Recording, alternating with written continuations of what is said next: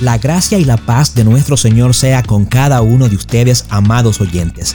El día de hoy tenemos un invitado especial en Siempre Reformados, a nuestro querido amigo y pastor Jorge Gutiérrez. Nuestro hermano Jorge Gutiérrez es el pastor de la iglesia Emanuel de Amén en Ciudad Sandino, Nicaragua.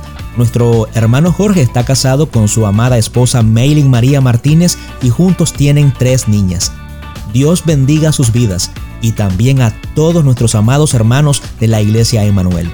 Dejamos con ustedes a nuestro amado hermano pastor Jorge Gutiérrez. ¿Quién es Jesús? Esta pregunta busca respuesta en el mundo cristiano y en el mundo no cristiano. Una respuesta que surja y nazca de los corazones, las mentes de mujeres, hombres, jóvenes y niños. Esta pregunta también la podemos encontrar en el Evangelio según San Mateo capítulo 16 del verso 13 al verso 17, diciendo así la palabra de Dios. Viniendo Jesús a la región de Cesarea de Filipo, preguntó a sus discípulos diciendo, ¿quién dicen los hombres que es el Hijo del Hombre? Ellos dijeron, unos Juan el Bautista, otros Elías y otros Jeremías o alguno de los profetas. Él les dijo, ¿y vosotros quién decís que soy yo? Respondiendo Simón Pedro dijo, tú eres el Cristo, el Hijo del Dios viviente. Entonces le respondió Jesús, Bienaventurado eres Simón, hijo de Jonás, porque no te lo reveló carne ni sangre, sino mi Padre que está en los cielos. Esta experiencia o este acontecimiento en la vida de los discípulos marcaría un antes y un después. Un antes porque tendrían que pasar un proceso de conocimiento más profundo o de entender con claridad quién era Jesús. Porque entendiendo quién es Jesús, podrían estar preparados para el ministerio que luego, que después Jesús le encomendaría. Un ministerio fundamentado en la verdad, en el camino y en la vida. Conociendo quién es Jesús, nosotros también en la actualidad podemos fundamentar nuestros ministerios, nuestras familias, nuestras vidas, la congregación, la evangelización y la predicación de la palabra de Dios. Ellos tendrían que estar claros quién es Jesús, a como también nosotros. En lo personal, creo que el mundo debe ver en el cristianismo, en los cristianos, realmente quién es Jesús con nuestro testimonio. Somos llamados a estar más que claros, más que apercibidos de la verdad, del camino y de la vida. Sabiendo quién es Jesús, podemos estar seguros, podemos estar claros en el por qué el predicar, el por qué evangelizar, el por qué adorar a Dios. La iglesia, el cristianismo debe estar claro de quién es Jesús. Pues los discípulos le responden en una región completamente llena de idolatría. Ahí se adoraba al César, se adoraba a la persona. Ahí los discípulos eran los más indicados para responder a la pregunta de Jesús.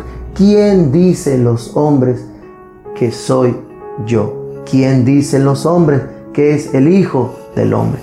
Y ellos respondieron, algunos dicen que eres Elías, otros dicen que eres Juan, otros dicen que eres algún otro profeta. Ellos convivían con los con el pueblo, convivían con las personas. Ellos, al igual que el pueblo, habían visto al Señor sanar a multitud de personas, alimentar a multitud de personas. Ellos conocían la percepción del pueblo. El Señor quería saber lo que el pueblo opinaba de él. Pero la siguiente pregunta es dirigida a los discípulos. ¿Y vosotros quién decís que soy yo? Creo que esta pregunta a los discípulos les tomaría un tiempo de reflexión. Creo también que el Señor quería, además de saber la percepción del pueblo, quería saber si esa misma percepción que el pueblo tenía de Jesús era la que compartían o la que tenían también los discípulos. El Señor quería saber si los discípulos que habían convivido dos años y medio con Él, según los historiadores, esta experiencia se registra ya casi terminando el ministerio de Jesús. Dos años y medio con Jesús, enseñándole, siendo su maestro, conviviendo con Él. Ellos podían responder a esta pregunta. Y el Señor quería saber si esta pregunta o esta respuesta era la misma que tenía el pueblo. Y por supuesto, Simón Pedro dijo, tú eres el Cristo, el Hijo del Dios viviente. Creo que en la historia de la humanidad, esta respuesta es la primera respuesta acertada a la pregunta que hicimos al principio. ¿Quién es Jesús? Es la primera respuesta correcta que sale de los labios del hombre.